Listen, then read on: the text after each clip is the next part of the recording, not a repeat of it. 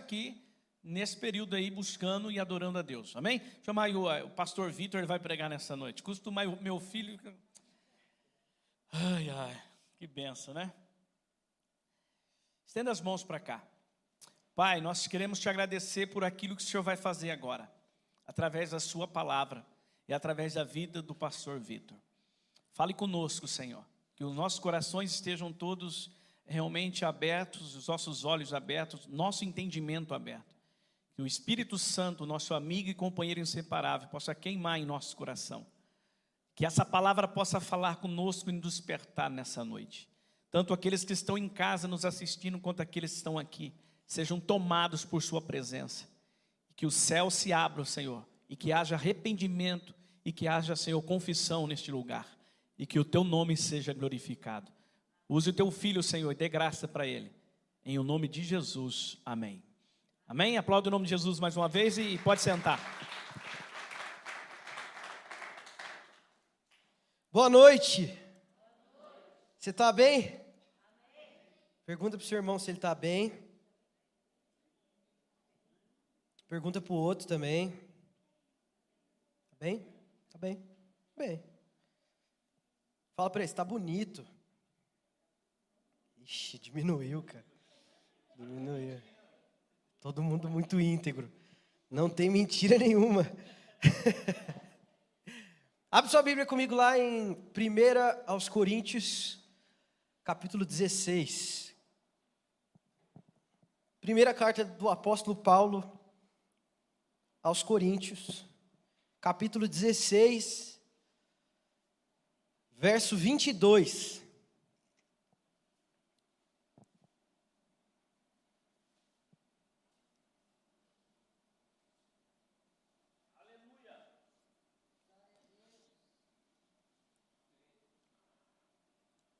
Uh, quem aqui, preste atenção, por favor. Quem aqui é, sente alguma preocupação, tem sentido uma preocupação nos últimos dias? Motivo aleatório, motivo que você sabe e Deus.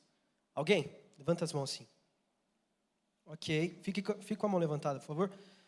Uh, eu gostaria que, se você puder olhar ao redor, você que está com a mão abaixada, puder olhar ao redor, procurar alguém com a mão levantada, eu gostaria que você, que está achando alguém, impusesse as mãos agora aqui, ó, no ombro. Por favor. Alguém? Se você está com a mão abaixada, olha ao redor, por favor. Está vendo? Essas pessoas estão com a mão levantada. Quando alguém chegar e impor as mãos sobre você, você abaixa. Do resto, continua levantado.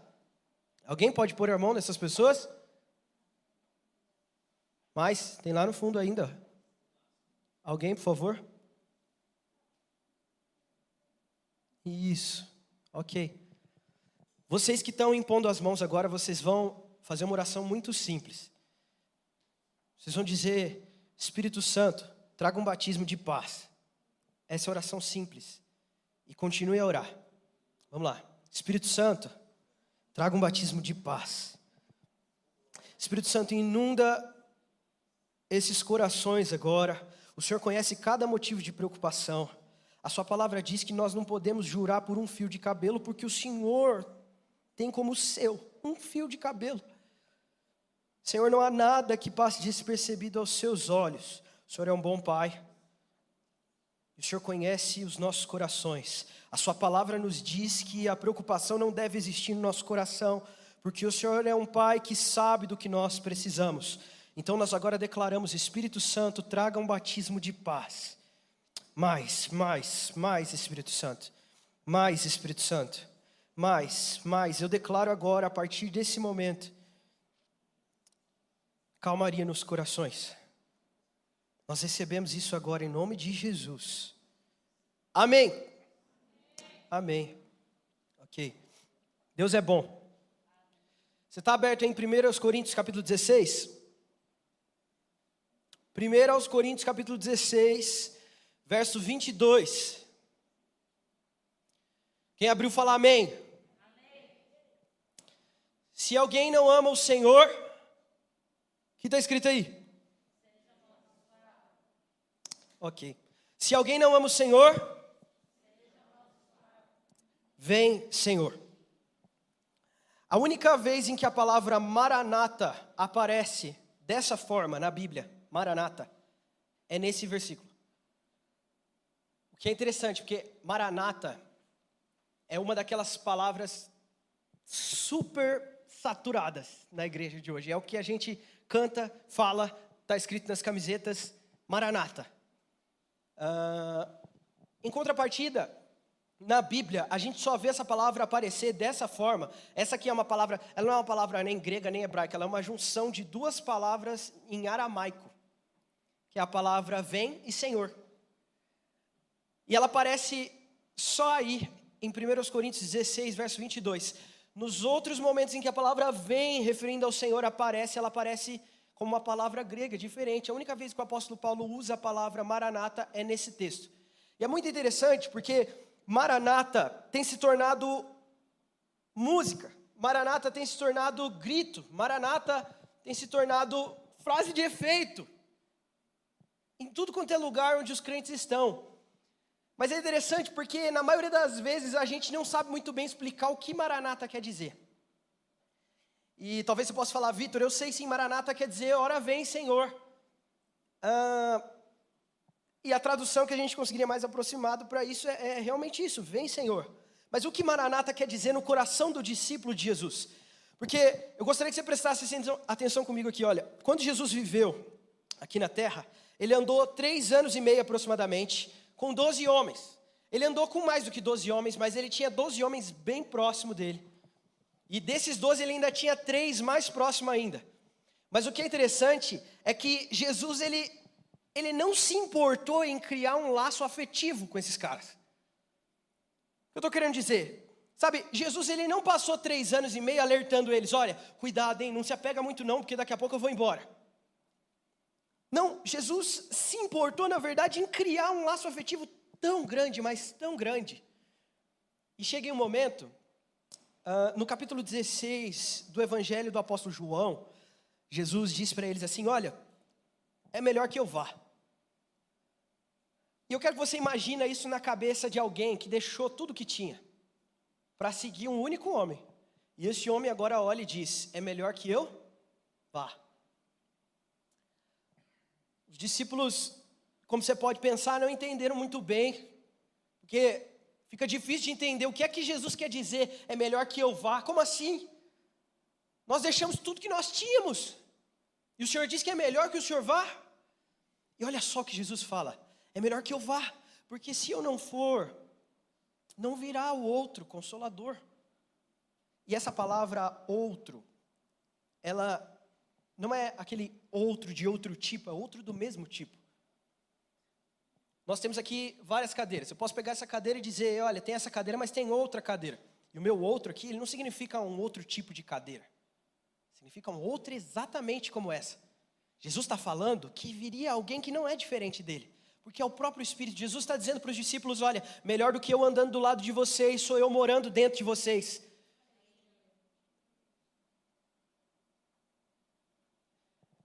Certa vez Jesus é questionado: por que os seus discípulos não jejuam? Olha só, está todo mundo jejuando. E, sabe, Jesus, você não vai falar que jejuar é errado também, né? E aí Jesus fala assim: olha, não faz sentido eles jejuarem. Porque eles estão junto com o noivo. Mas quando o noivo for embora, aí eles vão jejuar. Parece que Jesus atribui ao fator saudade de alguém esse ato de abrir mão das coisas. Parece que isso está extremamente ligado em tudo que Jesus fala. Caminhar com Jesus sempre significou deixar algo, ou deixar de amar algo de tal maneira para que eu possa amá-lo acima de todas as coisas. Abre a sua Bíblia comigo em Lucas capítulo 14. Você pode abrir comigo Lucas capítulo 14?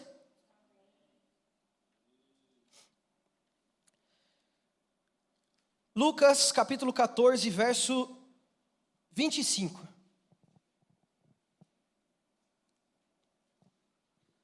Lucas capítulo 14, verso 25. Quem achou, fala amém. amém. Ok. Então presta atenção, olha só. Uma grande multidão seguia Jesus. Quem seguia Jesus? Uma multidão uh, que se voltou para ela. Então Jesus se voltou para ela e disse: Se alguém que me segue amar pai, mãe, esposa e filhos, irmãos e irmãs, e até mesmo a própria vida, mais do que a mim, não pode ser meu discípulo. Parece que para Jesus, sempre, o fato de segui-lo e de se aproximar e de criar um laço afetivo com o Messias, sempre significou abandonar outras coisas. Amar Jesus na Bíblia sempre significou uma atitude. No capítulo 14, Jesus aparece dizendo uma outra coisa. No capítulo 14 de João, ele diz: Olha, aquele que tem os meus mandamentos e os guarda, esse é o que me ama. Olha para o seu irmão, pergunta para ele: Você ama Jesus?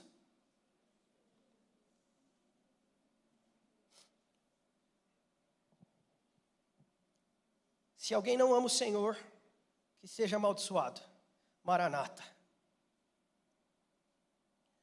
A mensagem do Evangelho nunca foi uma mensagem de moderação. Provérbios capítulo 18 diz que aquele que é complacente em seu trabalho é irmão daquele que destrói. Jesus nunca entregou uma mensagem de moderação. Jesus nunca entregou uma, uma mensagem de boa cidadania. Jesus nunca entregou uma mensagem de seja quem você é e aguarde a minha volta. A mensagem de Jesus, na verdade, nos ensina a calcular. Se nós continuássemos a ler o capítulo 14 de Lucas, nós vamos ver que Jesus continua com declarações fortíssimas a respeito do que é se aproximar do noivo. Ele diz: Olha, se você está amando seu pai, sua mãe, sua irmã, sua irmã, sua esposa, seu esposo, sua própria vida mais que a mim, você não pode ser meu discípulo. Ele fala: Porque você tem que pensar, cara. Quem é que vai construir uma torre e não calcula o que precisa primeiro?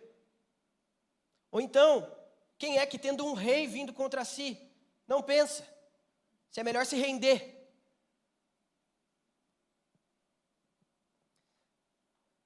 Parece que Jesus nunca pregou esse evangelho que nós amamos, que é o evangelho de eu posso ser quem eu sou e cumprir com uma vida semanal de crente, com uma vida semanal de, de qualquer coisa que pareça ser alguém que ama Jesus. Deixa eu te falar, quase todo mundo ama algum tipo de Jesus. Porque nós aprendemos a fazer uma pergunta diabólica, que é o que Jesus faria. E Jesus nunca quis ensinar o que ele faria, mas ele fez e deixou registrado. Vitor, o que você está querendo dizer?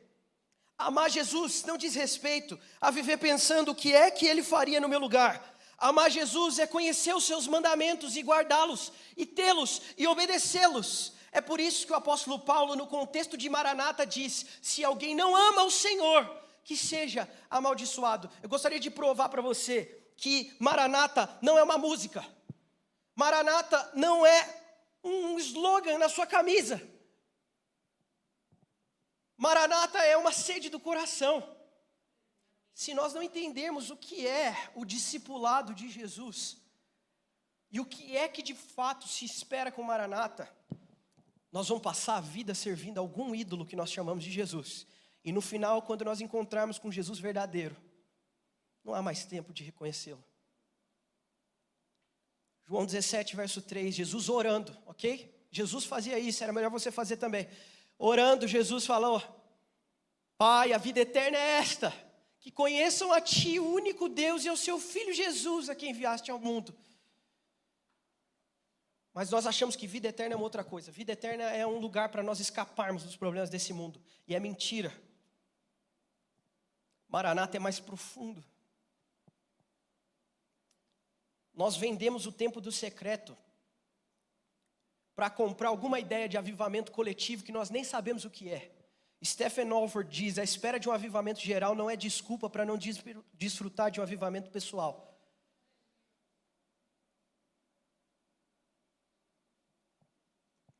Ah, o Senhor vai enviar um avivamento na igreja, vai todo mundo cair no Espírito Santo, vai ser maravilhoso. E o avivamento pessoal. E aquilo que eu experimento no meu quarto e o Maranata no meu coração.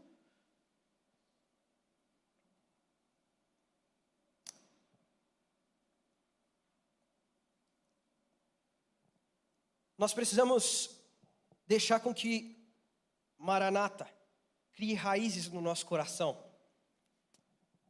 ao ponto de o que nós falamos, o que nós vemos, o que nós sentimos, o que nós sonhamos, o que nós desejamos, parta sempre de um lugar de amor pelo nosso Mestre.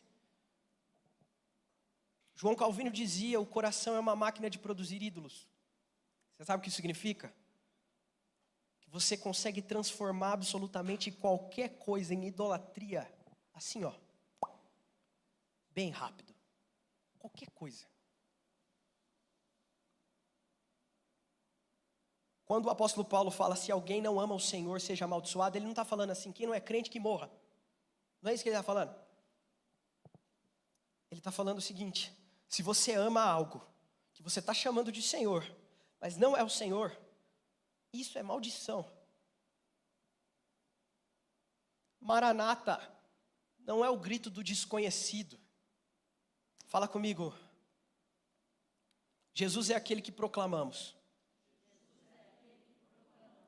Maranata não é o grito do desconhecido, Maranata é o grito daquele que vimos e ouvimos. 1 João 1, verso 3: Proclamamos o que vimos e ouvimos. Proclamamos o que? E ouvimos. Para que vocês também tenham comunhão conosco, porque a nossa comunhão é com o Pai e seu Filho Jesus. É isso que o apóstolo João escreve na sua primeira carta. Nós proclamamos aquilo que vimos e que ouvimos. O coração do cristão é um rio de amor, pelo dia que ele mais ama. Você sabe qual é o dia que o cristão mais ama? O dia que o discípulo de Cristo mais ama? O dia que faz o coração do crente queimar?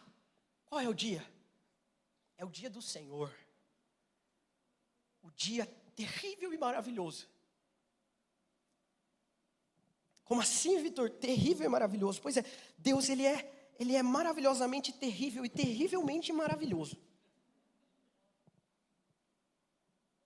O dia do Senhor será terrível para aquele que não está em Cristo.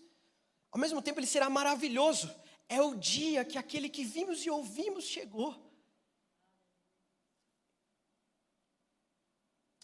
O meu ponto é que muitos de nós, nós, ok?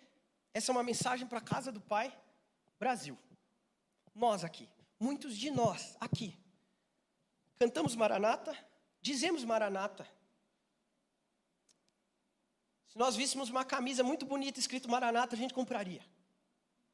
A gente compraria um livro escrito Maranata. A gente faria muitas coisas com Maranata. Mas nós não sabemos, porque o nosso Maranata é sobre um que nós não vimos e nem vimos. Não ouvimos e nem vimos. Não sabemos. Agostinho de Pona diz: aquele dia permanece oculto para que estejamos vigiando todos os dias. Você já parou para pensar? Por que é que Deus não faz mais nítido a nossa, o, o alvo da nossa busca? Por que, é que Deus não deixa mais claro o alvo da nossa busca? Sabe, por que, que as coisas às vezes têm que ser tão ocultas, tem que ser difícil às vezes de entender? Eu vi alguém falando essa semana, e é verdade. O único lugar da, o único lugar da história onde você vai conseguir adorar Deus com fé e viver com fé é aqui. É aqui, nessa vida. Quando você estiver na eternidade, na eternidade você não precisa de fé. Porque a Bíblia diz que naquele dia nós o veremos como ele é. Ou seja, não há mais dúvida, não há mais não há mais ilusão, não há mais engano, tudo é nítido. Mas aqui não. E olha, eu vou falar para você, não é que Deus ele ele está tentando deixar mais claras as coisas, não é? Deixa eu te falar. A história já tem muito tempo. E se Deus quisesse mostrar de uma forma mais nítida para você, ele já tinha feito. Porque parece que para Deus é mais interessante que no meio das dúvidas, o coração do discípulo floresça na certeza de quem é o seu mestre. Se nós, como igreja, não temos a certeza a respeito de quem é Cristo, o nosso maranata é falso. Porque Jesus é aquele que proclamamos, e nós proclamamos o que vimos e ouvimos. Mas sabe qual é o problema? Nós não vemos e nem ouvimos, porque nós não queremos. Quando nós falamos de paixão sobre Cristo, o seu coração, Ele não tem uma faísca. Quando eu falo do dia do Senhor, o seu coração pula. Você fala, é, é o dia do Senhor. Não.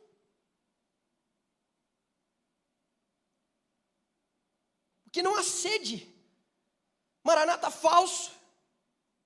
Coração apaixonado por alguma coisa que a gente acha que é Jesus, mas é só mais um ídolo do coração. Vitor, eu não concordo muito com, com isso que você está falando. Olha, eu não estou nem falando minha opinião, eu estou lendo a Bíblia. Se alguém não ama o Senhor, seja amaldiçoado.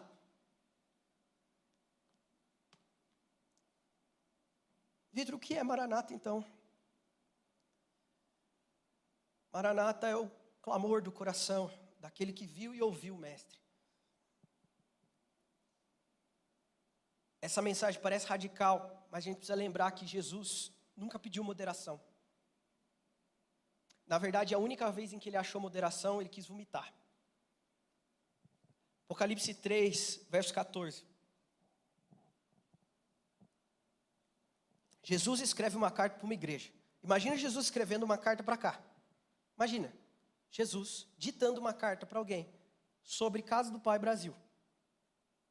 Casa do Pai Brasil, eu conheço as suas obras. Sei que você não é quente nem frio. E quem dera você fosse quente ou frio. Mas porque você é morno, eu estou a ponto de vomitá-lo. Você diz: Tenho tudo que preciso. Mas não sabe que é pobre, cego, nu. Eu corrijo aquele que ama. Eis que estou à porta e bato. Se alguém ouvir a minha voz, eu entrarei e cearei com ele.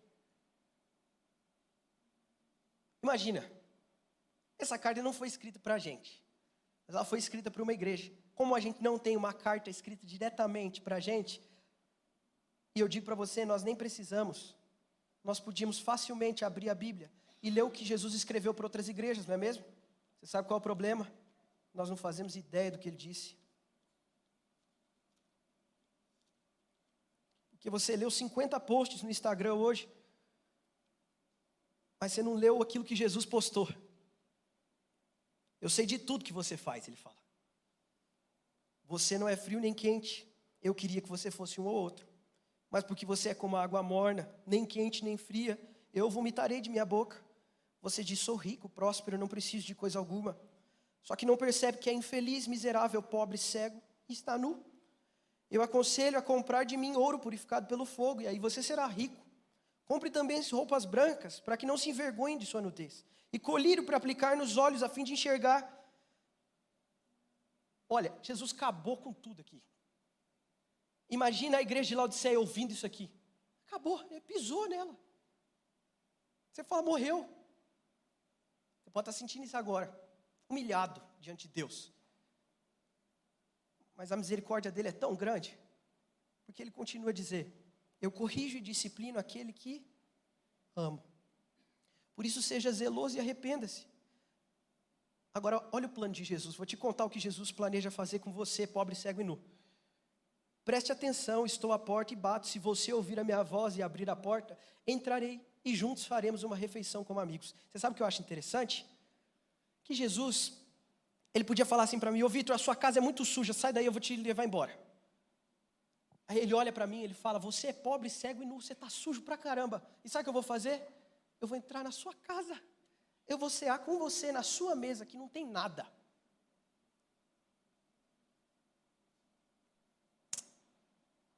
O vitorioso se sentará comigo em meu trono, assim como eu fui vitorioso e me sentei com meu Pai em meu trono. Quem tem ouvidos para ouvir, ouça o que o Espírito diz às igrejas. Maranata é o grito de um coração que conhece o Mestre. Maranata é o grito de um coração quente. Quando o Provérbios diz que aquele que é complacente em seu trabalho é irmão do que aquele que o destrói, ele está dizendo que não basta você ser um crente que está aqui, mas não está. Porque um ateu e você é a mesma coisa. Alguém que vive a sua vida para provar que Deus não existe. E o crente de domingo, que não lê a Bíblia durante a semana, é a mesma coisa, segundo a Bíblia. Mesma coisa. Eles estão no mesmo nível, os dois vão para o mesmo inferno.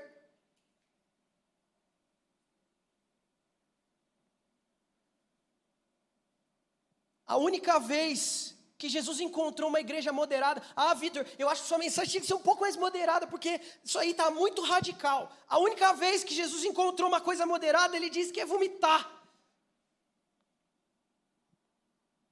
Sejamos menos moderados e mais apaixonados, porque aquele que vimos e ouvimos está vindo. Maranata é o grito do coração que viu e ouviu. Você conheceu Jesus de fato? Será que você viu de fato? Será que tem alguma coisa em Jesus que, que atraiu o seu coração? Será que você foi humilhado diante de Jesus de verdade? Porque Jesus é aquele que proclamamos. Repete comigo: Jesus é aquele que é digno das nossas vidas. João 15, 20 diz: Lembre-se das palavras que eu disse: nenhum escravo é maior do que o seu Senhor, se me perseguiram,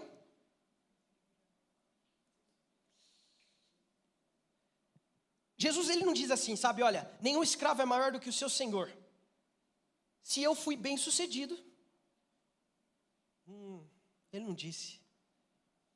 Ele não disse se eu fui rico, se eu fui abençoado, se eu fui feliz, Sabe, Jesus foi alguma dessas coisas, mas não é isso que ele falou. Ele disse que nenhum escravo é maior do que o seu senhor, porque ele sofreu. Então você, hã? Você há de sofrer nessa terra? Ah, Vitor, meu Deus, essa mensagem aí ela não, ela não é evangélica, não. Você precisa converter a sua Bíblia. Hum. Segundo essa Bíblia, Jesus requisita a sua jornada de herói. Vitor, o que, que você está falando? Olha só, tudo nesse mundo é construído a partir de uma busca pela jornada de herói. Eu vou te falar o que isso quer dizer. Você rola o seu Instagram lá e você passa cinco posts até aparecer alguém para falar assim: Olha, cinco anos atrás eu não tinha dinheiro para comprar comida, para pagar minhas contas, mas eu descobri uma coisa que eu vou ensinar daqui três dias num evento gratuito, se você participar lá, e depois eu vou te vender um curso, arrasta para cima. É assim. Arrasa para cima, arrasa para cima. Meu curso, compra. Vou te ensinar a ser um herói. Você vai mudar de vida. O mundo está vendendo a jornada do herói. Em todo lugar você pode comprar. Mas Jesus quer a sua. Ele diz assim: Olha, nesse mundo vocês vão ter aflições. Aí ele não fala, mas tenham de bom ânimo, porque vocês vão vencer. Hã? É isso que ele diz? Não, ele não diz isso. Ele não diz, tenha de bom ânimo, porque você vai ser um herói. Levanta a sua cabeça, fala assim, incorpora, você consegue. Ele não disse, ele não disse. Às vezes eu queria que Jesus tivesse dito isso, mas ele não disse. Ele disse: tenha de bom ânimo, porque eu venci. Isso muda tudo.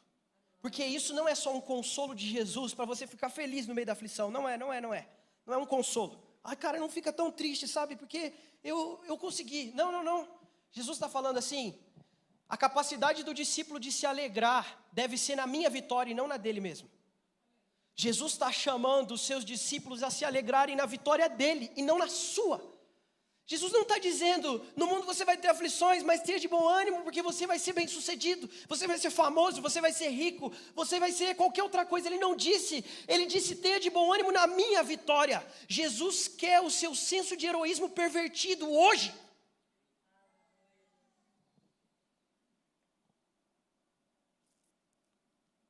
É por isso que, segundo Jesus, o verdadeiro modo de encontrar a vida é. É como? Perdendo. A igreja primitiva era doida para morrer. A igreja de hoje faz tudo para não morrer. É totalmente diferente. Ó, presta atenção, cara, pensa comigo aqui. Tudo hoje no mundo é construído para evitar a morte. Tudo, tudo no mundo, as construções, a tecnologia, tudo é construído a fim de que a morte seja evitada. E olha, a morte é a coisa mais comum que existe. 100% das pessoas morrem, sabia? 100%, não tem margem de erro. Todo mundo que já viveu, morreu. Todo mundo está vivo, vai morrer. 100%. E o medo da morte é tão grande desde sempre que tudo que é construído é construído a fim de que a morte seja evitada. Os grandes prédios, as grandes construções, em todo lugar, o sistema de segurança é todo para que a morte seja evitada. E se você voltar lá no primeiro século, lá onde a igreja nasceu, você vai ver que o povo de Israel ele estava ele estava conquistado por uma outra nação, que era Roma. Sabia disso? Roma estava liderando Israel, estava escravizando Israel. Agora, por que, que Israel não saía de lá e ia embora? Já parou pensar? Por quê? As pessoas morriam, não é mesmo? Eles estavam sob ameaça de morte a qualquer tentativa de revolução. Mas aparece um judeu, aos 33 anos, é morto na cruz. Só que ele deixou um legado bem grande, ele deixou alguns homens que juravam que ele estava vivo. Ah, mas o Império Romano tentou parar e eles falaram: olha, nós vamos te matar se vocês não pararem de pregar no nome desse homem. Só que agora, meu irmão, agora é diferente. Porque Jesus ressuscitou. Você não ameaça crentes com a morte, porque o mestre deles venceu a morte. Então eles falam: Nós vamos te matar. E eles, pode matar. Porque a gente conhece um que venceu a morte. Não é nada surpreendente voltar no século I e encontrar pessoas dizendo: pode nos matar, porque nós não tememos a morte. O surpreendente é voltar para o nosso tempo e descobrir que a igreja de hoje teme exatamente as mesmas coisas que o mundo. Não há diferença. Nós temos medo de ficar pobre, de morrer, nós temos medo de ficar doente. Nós temos medo de, das mesmas coisas que o mundo. Não tem diferença nenhuma. Se Jesus é demonstrado pelas coisas das quais eu não tenho medo, o meu Jesus tem medo de morrer, de ficar pobre, tem medo de ficar doente, ele tem medo de perder bens materiais. Se a minha coragem representa Jesus, o meu Jesus está todo errado.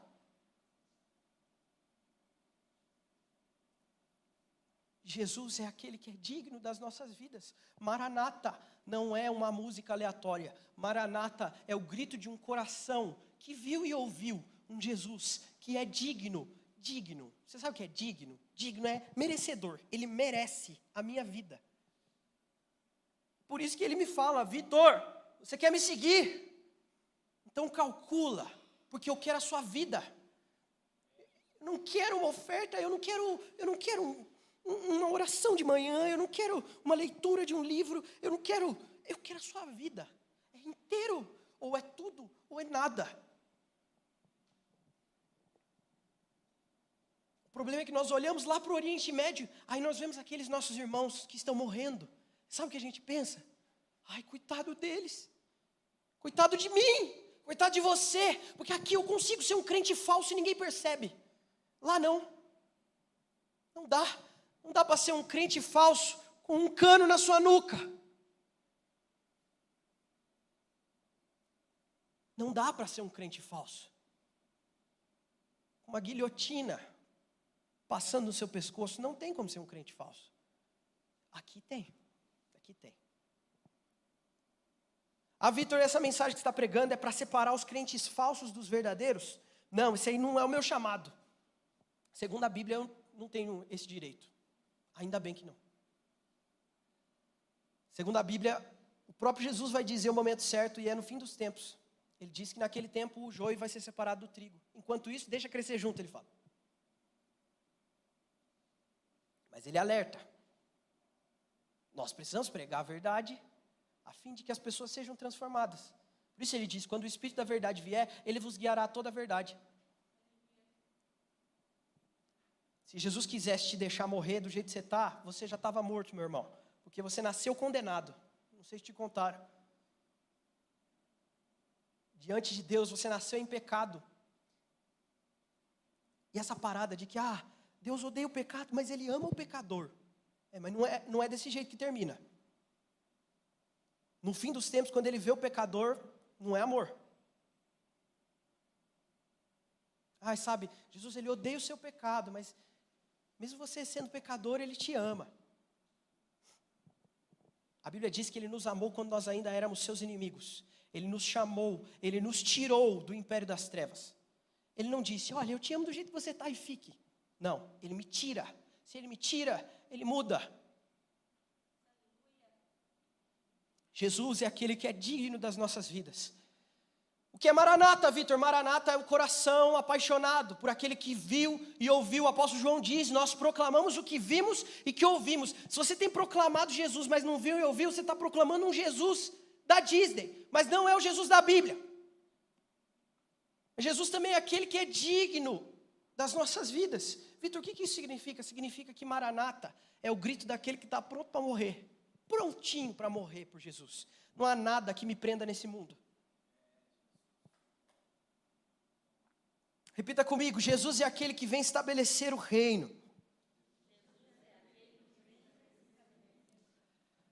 Salmos 2, versos 7 ao 9. Presta atenção, ok? Escuta, você não precisa abrir, mas escuta. Salmos 2. Proclamei o decreto do Senhor, ele me disse: Tu és o meu filho, eu hoje te gerei. Quem é o filho de Deus? Jesus. Pede-me, te darei as nações como herança, e os confins da terra como tua propriedade. Tu as quebrarás com vara de ferro e as despedaçarás como a um vaso de barro. Timothy Keller diz assim: Um dia Deus irá consertar todas as coisas, mas nada será totalmente correto até lá. É, essa semana tem um político cristão, que eu confesso que eu até admiro bastante e gosto, e ele acabou postando dizendo assim que a igreja precisa voltar a reinar. No contexto de que a igreja precisa tomar a esfera política. E tem um problema grande com essa frase. Porque a igreja não é aquela que estabelece o reino de Deus na terra. A igreja é aquela que prega o evangelho do reino. Ué, Vitor, é a mesma coisa? Não é a mesma coisa. É bem diferente. Numa delas eu tomo o que é de Deus e digo que eu faço. Na outra delas eu falo, Deus está vindo, Ele há de julgar as nações e estabelecer o seu reino. Vitor, isso quer dizer que cristãos não podem se envolver com política? Muito pelo contrário. Para mim, muito pelo contrário. Eu acho que a igreja de Jesus precisa entrar nas esferas sociais, mas não ao fim de reinar e dominar as esferas, sim a fim de ser uma pregação viva a fim de mostrar ao mundo: olha só, é isso que vai ter no mundo vindouro. É assim, é dessa forma. Agora, aquele que há de estabelecer o reino não é o Vitor, não é a casa do Pai, não é a Assembleia Presbiteriana Quadrangular, a Batista, a Adventista ou qualquer coisa que seja, é Jesus. É um homem judeu chamado Yeshua ele há de voltar, pisar os pés na terra, e aí, meu irmão, o chicote vai estralar de verdade.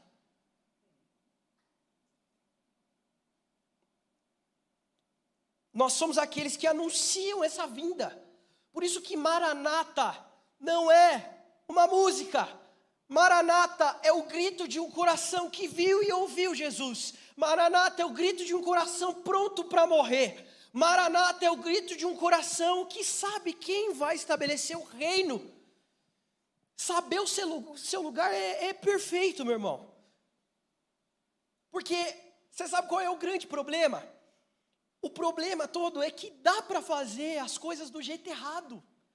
Se desse para fazer só do certo, era melhor, ninguém saía do lugar, estava todo mundo bom. O problema é que dá para fazer do jeito errado.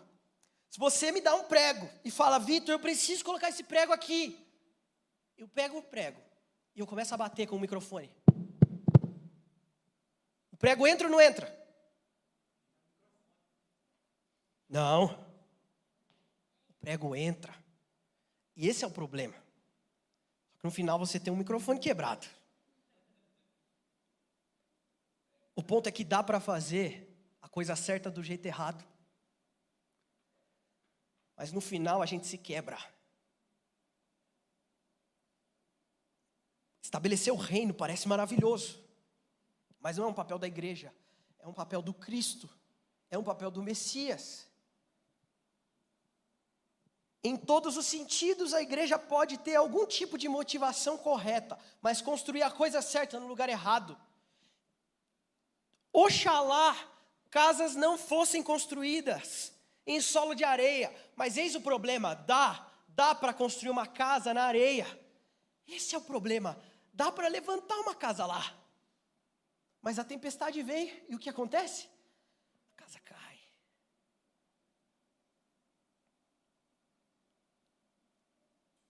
Mas o lema desse mundo é: em time que está ganhando, não se mexe. Deixa eu falar: se o seu time está no campo errado, é melhor você tirar ele agora.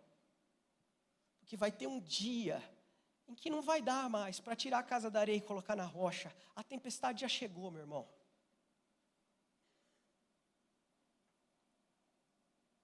Às vezes essa mensagem ela não parece ser uma mensagem de amor, mas deixa eu te falar, tem uma coisa que está no meu coração agora, é amor por todos vocês e por mim também.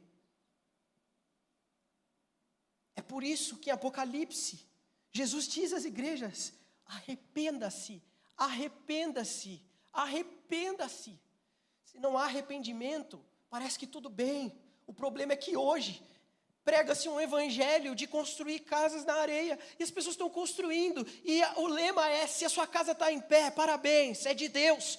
Deixa eu te falar, quando a tempestade chegar, você vai ver que não é de Deus, só que aí já foi. Só que aí já acabou. O reino de justiça, paz e alegria será estabelecido de uma vez por todas quando o rei pisar os pés na terra outra vez. Esse é o dia que o discípulo de Cristo espera com paixão. Nós precisamos ter paixão no nosso coração. Quando fala Maranata, o seu coração queima.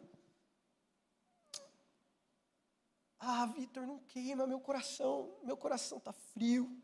Meu coração está morno. Meu coração não queima mais. O que eu faço, Vitor? Arrependa-se. Arrependa-se. Repita comigo: Jesus é aquele que vem restaurar todas as coisas.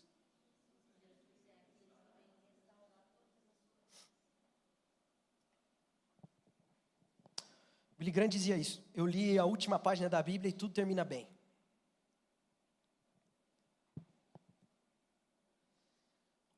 A Bíblia começa com um jardim e termina com uma cidade. A história do fim dos tempos não é uma história de destruição, é uma história de restauração, isso é totalmente diferente. Jesus não é como eu e você, sabe? Ele, ele não tentou um plano com a criação, e aí deu errado, ele amassou o papel, jogou no lixo e começou outro. Não. Deus tem um plano de restauração. É por isso que na narrativa bíblica, os dois primeiros pontos, criação e queda. Deus olha para a sua criação caída e ele não pensa em descartá-la, ele pensa em redimi-la. É por isso que ele prega o evangelho pela primeira vez para Adão.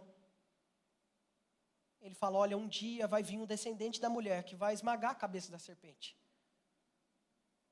O evangelho é pregado pela primeira vez pelo próprio Deus. Em Apocalipse 21, o apóstolo João escreve o que ele vê. Ele fala assim: Então vi novos céus e nova terra. Porque o primeiro céu e a primeira terra tinham passado, e o mar já não existia. Vi a cidade santa, Nova Jerusalém, que descia dos céus da parte de Deus, preparada como uma noiva adornada para o seu marido. Ouvi uma forte voz que vinha do trono e dizia: Agora o tabernáculo de Deus está com os homens, com os quais ele viverá eles serão seus povos, o próprio Deus estará com eles e será o seu Deus. Ele enxugará dos seus olhos toda lágrima. Não haverá mais morte, nem tristeza, nem choro, nem dor, pois a antiga ordem já passou.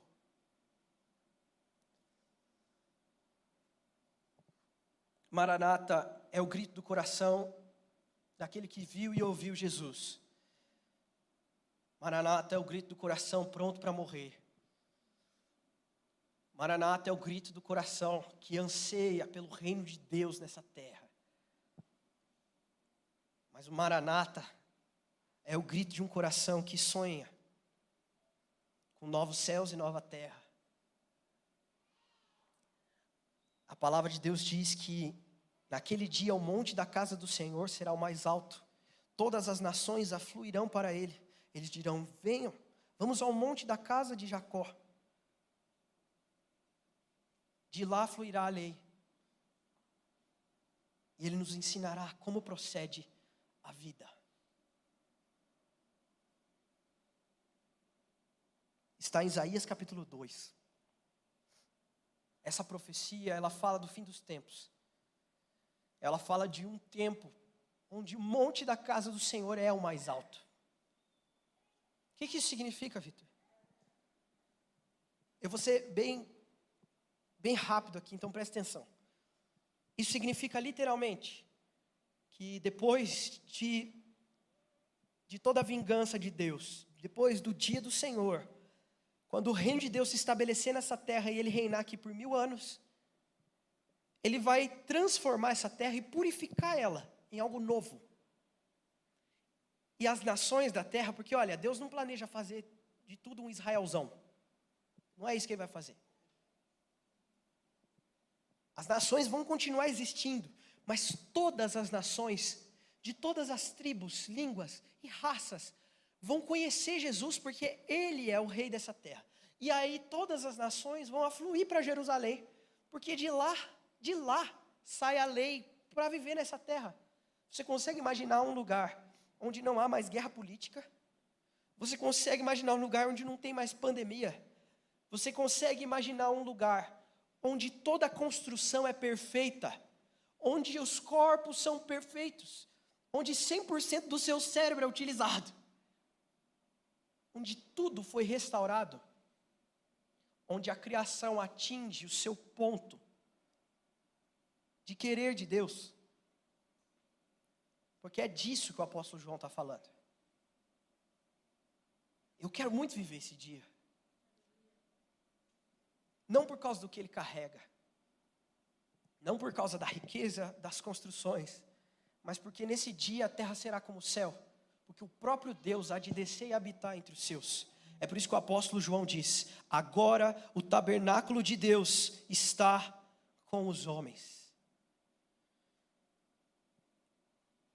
Quero que você se coloque de pé, por favor.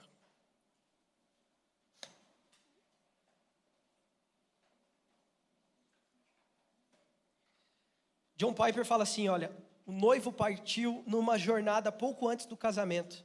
E a noiva não pode agir como se estivesse tudo normal. Se você o ama, você anseia por sua volta.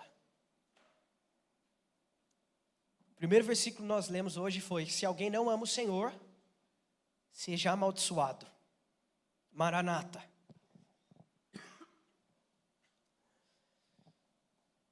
O que eu falo com muito temor e amor no meu coração é o seguinte: se o seu coração não queima por Jesus, por favor, meu irmão, se arrependa hoje.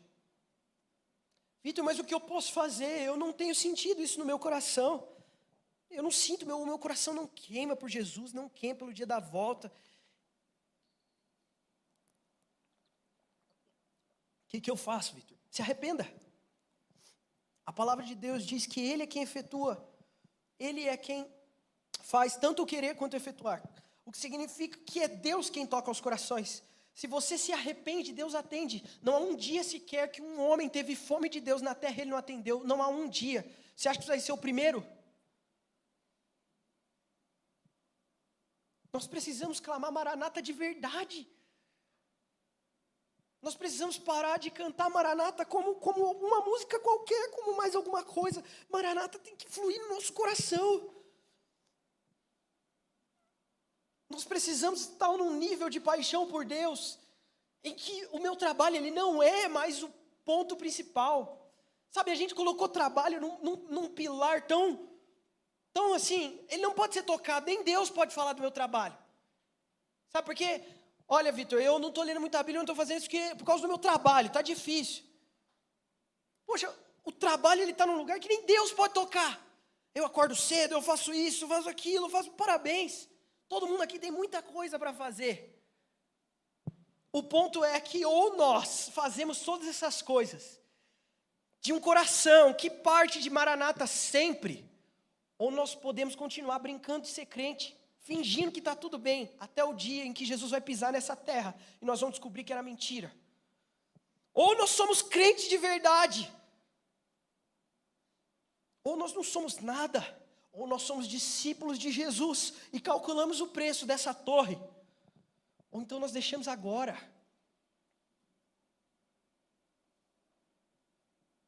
A coisa mais doce em toda a minha vida tem sido o anseio de encontrar o lugar de onde toda a beleza veio.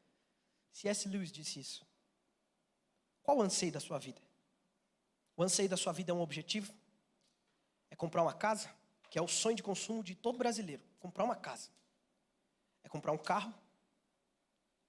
É ser rico? É ser bem sucedido? É ter uma família? Percebe que todas essas coisas são boas? Todas. Nenhuma delas é pecado. Mas o seu coração é uma máquina de fazer ídolos. A gente consegue transformar todas essas coisas boas das quais Deus nos dá em idolatria quando eu amo um pouquinho que se quer isso mais do que Ele. Eu falava para alguns jovens essa semana. Eu tenho orado para que Deus coloque no coração de vocês sede por Deus, sede pelas coisas dele. Não porque eu vou me sentir melhor assim, mas porque eu amo vocês. Eu tenho orado pela nossa casa todos os dias, que Deus incendeie o coração desses irmãos, que Deus toque no coração deles. Não porque vocês são bons, não porque eu sou bom, porque eu amo de verdade, eu amo vocês. Mas se nós não amarmos o Senhor, é o fim. Se nós não amamos o Senhor acima de todas as coisas, nós pecamos.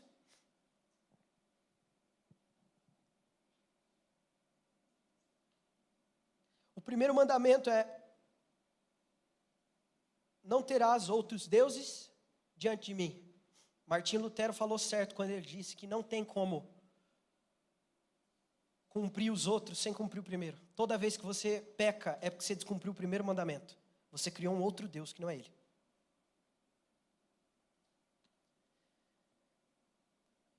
Nós vamos clamar agora, nós vamos ser sinceros, nós vamos ser genuíno, verdadeiro com as nossas palavras, agora, nesse momento. Ou então, nós vamos deixar e viver um dia após o outro como se nada tivesse acontecido. Quando Josué chega diante do povo e fala: Olha, quanto a vocês eu não sei, mas eu e minha casa vamos servir a Deus. O que ele está dizendo é simples. Ou nós, aqui onde nós estamos, em uma posição de decisão, tomamos uma decisão hoje e vivemos a partir do que ele quer, ou então nós tomamos uma, uma decisão negativa também e vivemos a vida que Deus não quer, pecando, aguardando o dia em que ele virá nos destruir. Deus é bom. É por isso que Ele nos salva. É por isso que Ele não se apresenta como aquele que dá oportunidade para salvar. Ele se apresenta como Deus poderoso para salvar. Ele não é o Deus que tenta salvar. Ele é o Deus que salva. Ele não é o Deus que tenta mudar. Ele é o Deus que muda. Ele não é o Deus que pega um coração de pedra para tentar alguma coisa, ver se tem chance. Ele é o Deus que transforma corações de pedra em corações de carne. Ele não é o Deus que tenta escrever lei em pedra e depois tenta no coração. Ele é o Deus que tira a lei da pedra e escreve no coração dos homens. Ou nós nos entregamos, ou nós vivemos mais um dia como se nada tivesse acontecido. Se você quiser agora, feche os seus olhos. Seja sincero com Deus. Eu garanto para você, se você nunca foi sincero com Deus, se você for hoje, Ele te transforma. Vitor, eu tenho mentido para Deus toda a minha vida. Vitor, eu tenho vivido uma vida de idolatria. Vitor, eu tenho cantado maranata, mas eu não sinto paixão por Deus.